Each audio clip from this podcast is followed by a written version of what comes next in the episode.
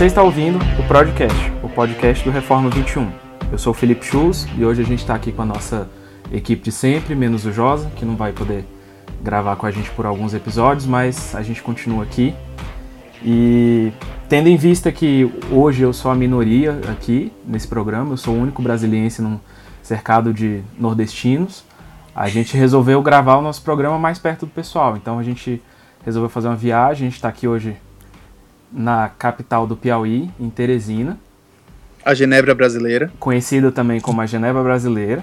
E aí o Josa não pôde vir, mas aí mandou umas dicas pra gente de, de, de lugar pra gente passear e tal. A gente tá aqui no famoso Frango Leste. e olha, olha quem vem lá com um copo imenso de cajuína na mão Opa. e um pão de queijo do seu Cornélio na outra mão. Quem? Quem? Quem? A gente hoje Quem? tem o privilégio, a honra e o prazer de receber aqui com a gente na gravação de hoje Reverendo Breno Macedo. Vulgo Reverendo... Pipoco do Trovão. Vulgo Pipoco do Trovão. Pipoco do Trovão. Reverendo Breno já gravou com a gente algumas vezes. É, é, toda vez que ele vem aqui em Brasília, a gente dá um jeito de, de, de gravar com ele. E agora a gente está tá, agora que a gente está fazendo pela internet fica mais fácil, a gente resolveu convidar ele. E Breno, é um prazer ter você com a gente. Eu espero que, que você goste também. Chus, é sempre um prazer para mim, cara. Obrigado pelo convite, Daniel, Victor, Nayara, que prazer enorme. Mari, muito bom estar com vocês de novo. E só um detalhe: Genebra brasileira, meu amigo, só se for no que diz respeito à doutrina, porque aqui o calor é infernal.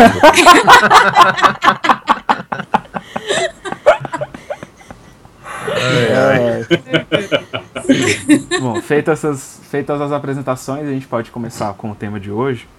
A gente, o primeiro tema que a gente queria abordar com, com o Reverendo Breno foi algo que a gente conversou muito quando ele esteve aqui em Brasília da última vez, tive a oportunidade de conversar com ele um pouco, que é uma questão que ele percebeu que estava que tava, que ele percebeu acontecendo em Teresina quando ele chegou lá para pastorear e, e, a gente via vê aqui também em Brasília e a gente tem a impressão que é algo que às vezes parece meio óbvio, mas não é óbvio para todo mundo, que é a questão do casamento misto, relacionamento misto, namoro misto, é, é, essa questão de, de relacionamento entre cristãos e não cristãos.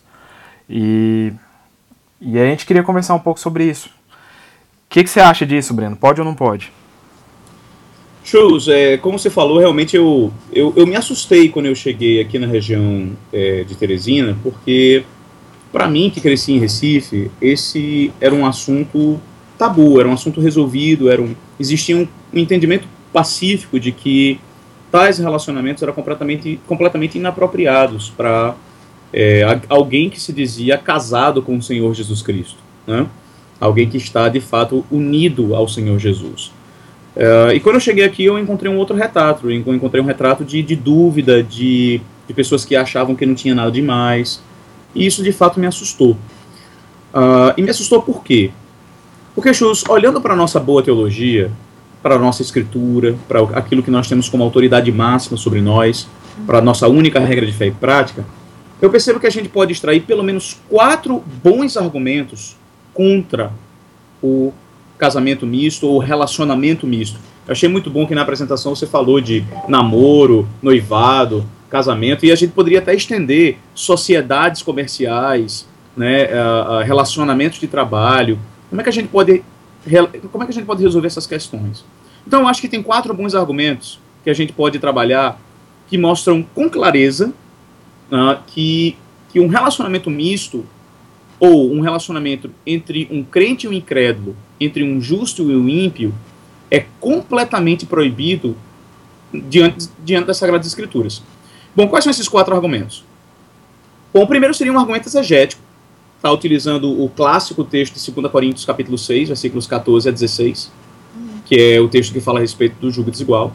O segundo argumento é o argumento por inferência, por inferência de outros textos da Escritura e por inferência daquilo que a gente tem como teologia sistemática, como doutrinas específicas que nós cremos que são ensinamentos bíblicos. O terceiro argumento seria o argumento bíblico-teológico, isto é, utilizando a metanarrativa bíblica, a narrativa é, da, grande, da grande guerra, a, grande batalha entre as duas descendências, a descendência da serpente e a descendência da mulher. E o último argumento seria o argumento pragmático, que literalmente eu vou, eu vou guardar para o final. Tá certo. Então vamos começar. O argumento exegético. Bom, todos nós conhecemos o texto que fala a respeito do jogo desigual, né? 2 Coríntios capítulo 6, no versículo 14, nós lemos o seguinte. A escritura fala, não vos ponhais em julgo desigual com os incrédulos, porquanto que sociedade pode haver entre a justiça e a iniquidade? Ou que comunhão de luz com trevas? Que harmonia entre Cristo e o maligno?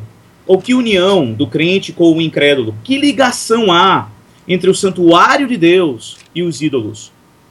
Então, basicamente, o que o apóstolo Paulo está fazendo aqui é levantando o que ele geralmente faz em suas cartas, especificamente aos Coríntios.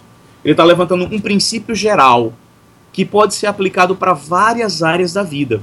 E que princípio geral é esse? É o princípio geral do jugo desigual. Paulo aqui está tomando emprestado a linguagem veterotestamentária. É, é, agrícola, por sinal, né?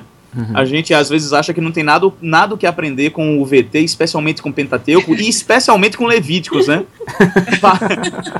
A gente não tem nada que aprender com esses livros, cara. Pa rapaz, o Espírito Santo de Deus mostra que isso é uma tolice pensar uhum. dessa maneira. Uhum. E Levítico 19, 19 é exatamente onde a gente encontra essa, essa, regula essa regulamentação, né? Uhum. Bom, e aí, aí tomando emprestado o que Paulo fala em outro texto, né, a, a respeito de não, não amordaçar é, o burro, né, ou não amordaçar o boi quando ele, quando ele trabalha, é, Deus deu aquela lei lá do jogo desigual, lá no Levítico, pra gente. Ora, lá em Levítico 19, 19, a ideia é, do jogo desigual era você colocar dois animais extremamente distintos hum. debaixo de um mesmo jugo para arar algum tipo de terreno. Por exemplo, você colocar o boi e o jumento. Ora, por que não fazer isso? Por causa da discrepância física de um animal para o outro um animal subjugaria o outro. Um animal cansaria demais o outro. Um, um, um animal é, é, esgotaria fisicamente o outro. Ah, então, o objetivo do jogo desigual era para que houvesse a preservação do animal. Se você vai colocar um jumento, então coloca dois jumentos. Se vai colocar boi, então que coloquem-se então dois bois. Ora, partindo desse princípio veterotestamentário, Paulo diz: olha, não se coloquem em jogo desigual. E aí eu acho massa uh, uma, uma uh, definição, né, uma explicação desse princípio que, que quem fornece para a gente é Charles Rod, grande princetoniano, no seu comentário em 2 Coríntios.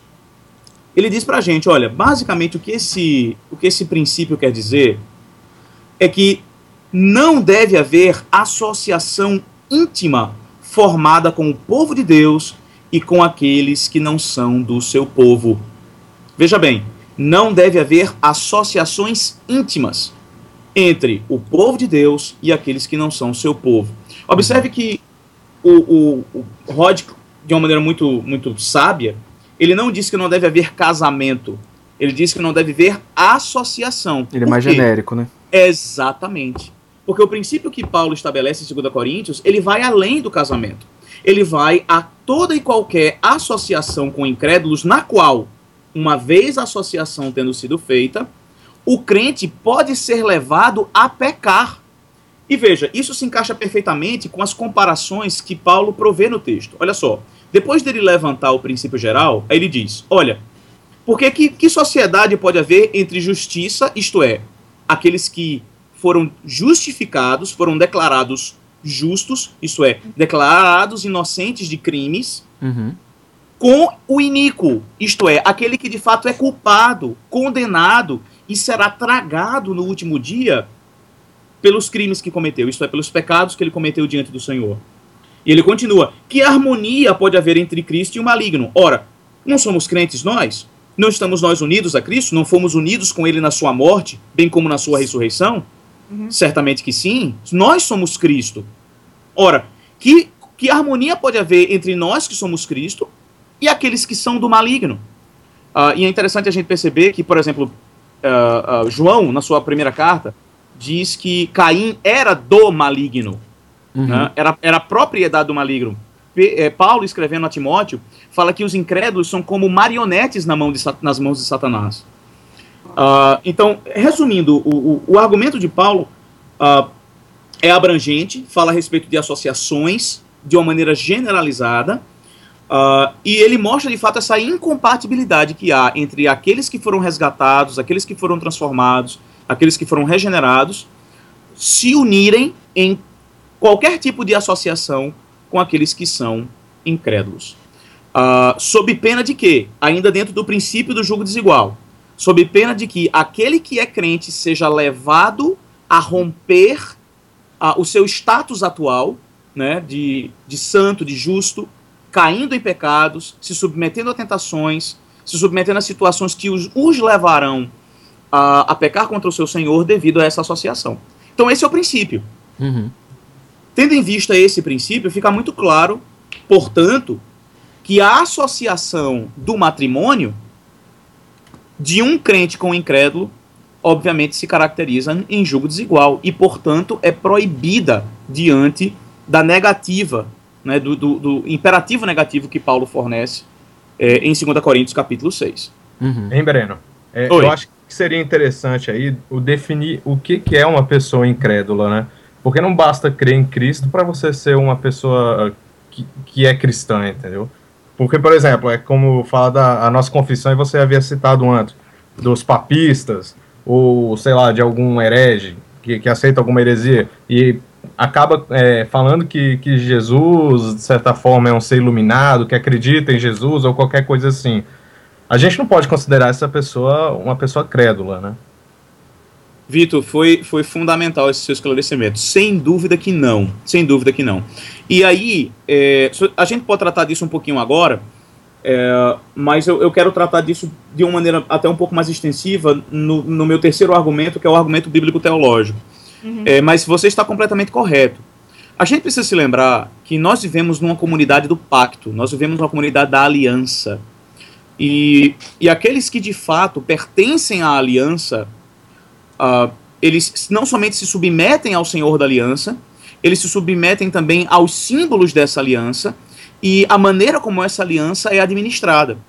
Então, por exemplo, uh, simplesmente uma profissão de fé em Cristo, eu creio em Cristo, tá?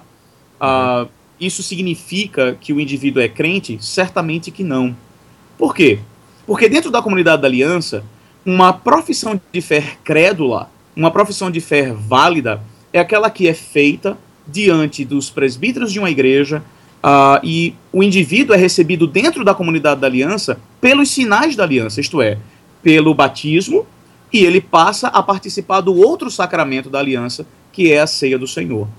Então, uh, de fato, uma simples profissão de fé em Cristo, verbal, mas uma desconexão da comunidade da aliança é, do povo de Deus, da igreja do Senhor Jesus Cristo, isso de fato termina caracterizando que essa profissão de fé é uma profissão de fé falsa. Aquele que genuinamente crê no Senhor Jesus, ou que professa que Cristo é seu Senhor, vai também desejar obedecer ao seu Senhor quando ele diz: Não vos deixeis de congregar. Hum. Ele vai também Sim. ter o mesmo desejo é que outros membros da aliança têm, de estarem juntos gozando da comunhão dos santos. E, e, é por isso que eu acho que, que é, é, por um lado, é importante a gente definir que crente é aquele que pertence à comunidade da aliança e também lembrar que a comunidade da aliança ela vai além dos arraiais presbiterianos. Uhum, né? uhum, a, a, comunidade da aliança, dentro da comunidade da aliança estão aqueles que professam a sua fé é, nos, arraia, nos arraiais batistas, estão aqueles que professam a sua fé nos, nos, nos arraiais assembleianos, enfim, todos aqueles que genuinamente professam a Cristo como seu Senhor e Salvador e que são, de fato, é, admitidos na vida comum da igreja, que participam da comunhão dos santos, que receberam, receberam o selo da aliança, esses são aqueles é, que, de fato, crentes genuínos precisam estar buscando é, oficializar os seus laços matrimoniais. Sim, legal. Foi, foi interessante você falar disso, Breno, porque eu já vi algumas pessoas e alguns textos na internet aí tratando relacionamentos entre um reformado e um arminiano como um relacionamento misto, no mesmo sentido de um relacionamento entre um cristão e um papista. E não é bem assim que a gente deveria olhar para essas coisas, né? é, é, Daniel, eu tenho realmente dificuldade de compartilhar com esse pensamento. Sinceramente, não é a maneira como eu penso de maneira nenhuma. Veja, até tomando, por exemplo, o pano de, o, o pano de fundo confessional. É, a nossa confissão de fé de Westminster, que tem um capítulo específico né, sobre, é, sobre casamento, divórcio e novo casamento, o, o capítulo é bem extenso e bem específico, ele lembra pra gente que o casamento ele é lícito, tá certo? O matrimônio ele é lícito, é o capítulo é, 24 da Confissão de Fé. Só que ele coloca algumas negativas. Ele fala, por exemplo, de que os crentes não devem, é, não devem oficializar os seus casamentos, por exemplo, com papistas. Mas por quê? Observe na descrição, ele diz, olha, portanto, os que professam a genuína religião reformada não devem casar-se com infiéis papistas ou outros idólatras.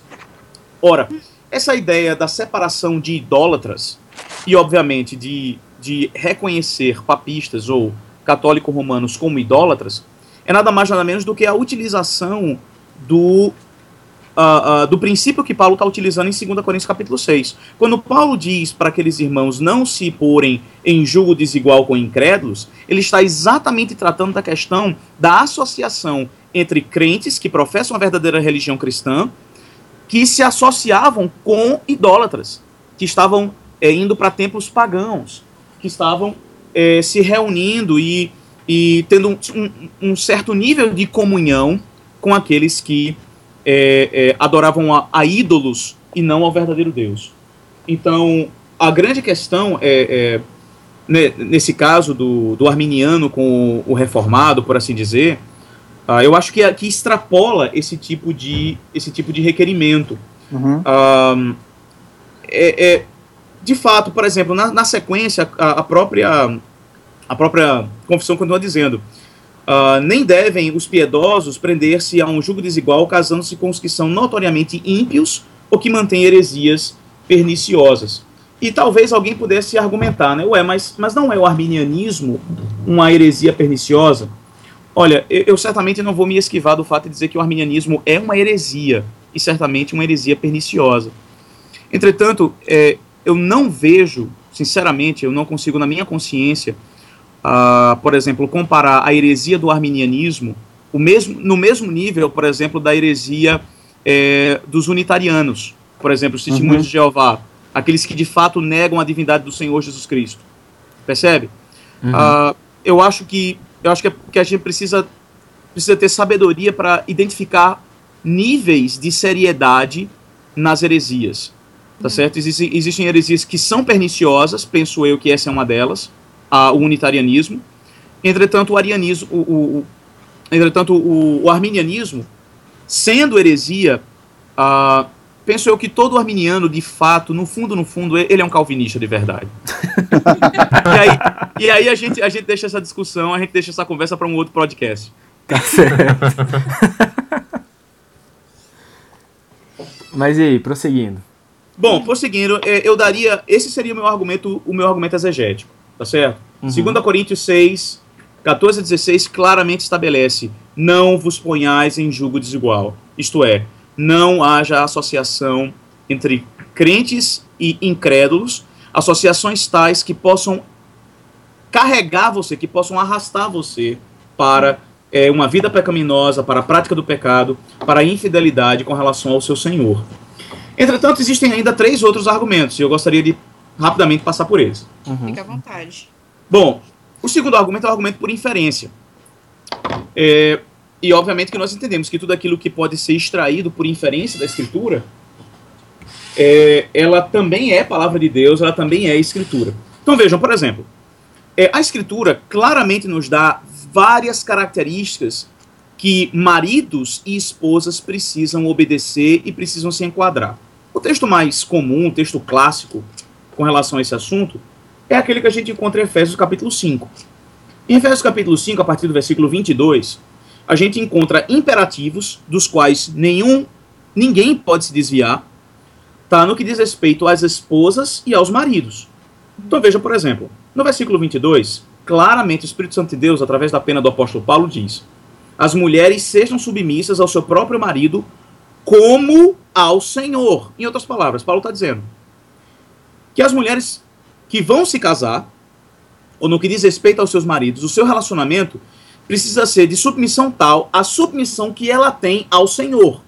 Pergunto, como é que uma mulher cristã, como é que um jovem crente que está é, flertando com a possibilidade de se casar com uma moça não crente, como é que essa moça vai de fato esse ser submissa a ele se ela não é submissa ao Senhor? Como é que ela vai se encaixar dentro dessa, é, dessa normativa, dessa exigência bíblica para o cônjuge feminino, se ela, se ela não, se não existe submissão dela, pelo contrário, ela é uma rebelde ao Senhor. Ela odeia a Deus.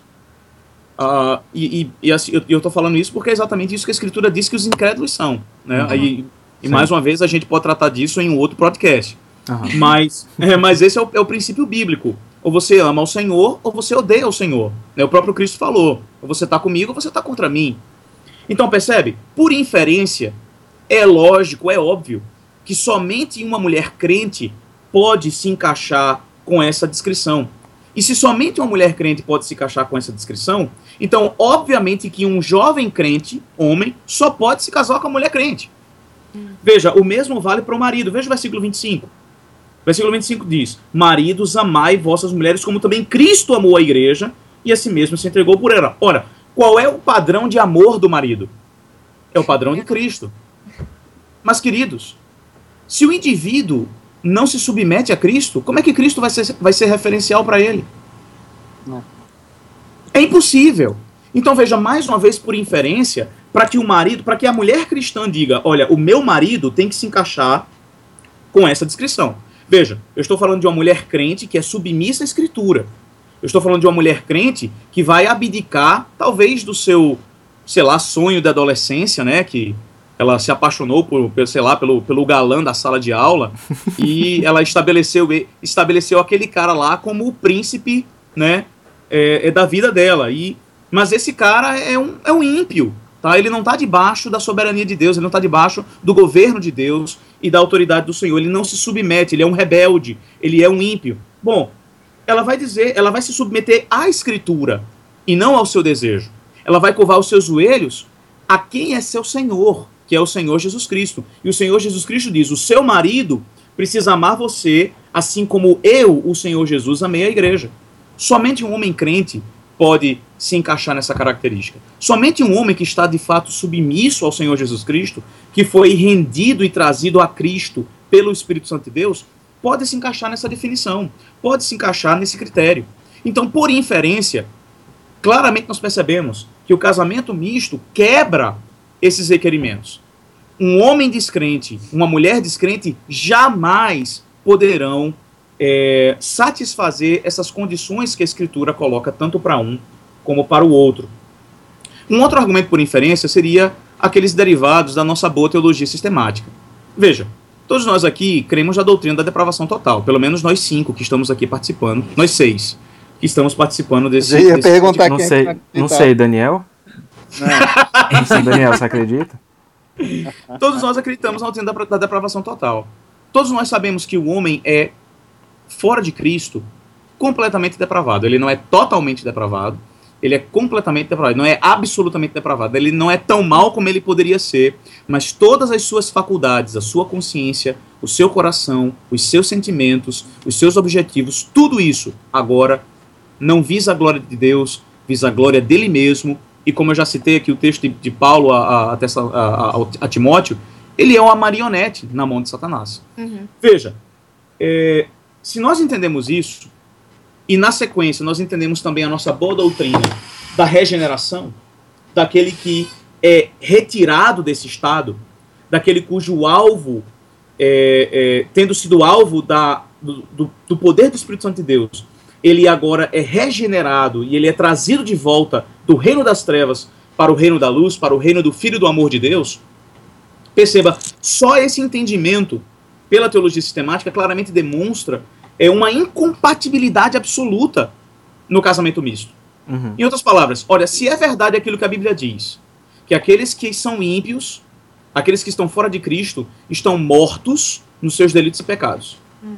e de que aqueles que estão em Cristo de fato estão vivos, aí eu lhe pergunto: já passou pela sua cabeça você casar com um defunto? Você já, você já pensou, por acaso, ir no cemitério buscar uma noiva lá no cemitério? Caramba, é exatamente isso que a escritura está dizendo. Percebe? A nossa boa teologia sistemática, por inferência, necessariamente nos leva ao entendimento de que o julgo desigual, de que o casamento misto, de que a união matrimonial entre o crente, entre o crente e o descrente é balela, é furada. E não somente isso, é rebeldia, é desobediência aos claros princípios que a Escritura estabelece. É, pessoal, isso aí já acho que é bastante coisa para a gente pensar, bastante coisa para a gente refletir. A gente, inclusive, gravou recentemente sobre é, é como que a gente descobre a vontade de Deus. E certamente um programa seria muito proveitoso onde a gente gravar sobre é, é requisitos para encontrar o que, que você deve procurar numa esposa, num marido, quando você deseja se casar. E, mas certamente é, é, isso que a gente já falou aqui agora é a base de tudo esse requisito da esposa ser submissa ao marido como, como, é, como ao Senhor e o marido amar a sua esposa como, como Cristo amou a igreja. E isso aí já é bastante coisa para a gente pensar, a gente já falou bastante, então a gente vai encerrar aqui por hoje e no próximo, na próxima semana, na próxima, no próximo programa, a gente continua com o assunto, com os últimos dois é, é, argumentos e, e, e uma, uma conclusão. Ok? A gente volta na próxima. Até mais. Até mais. Até mais. Tchauzinho.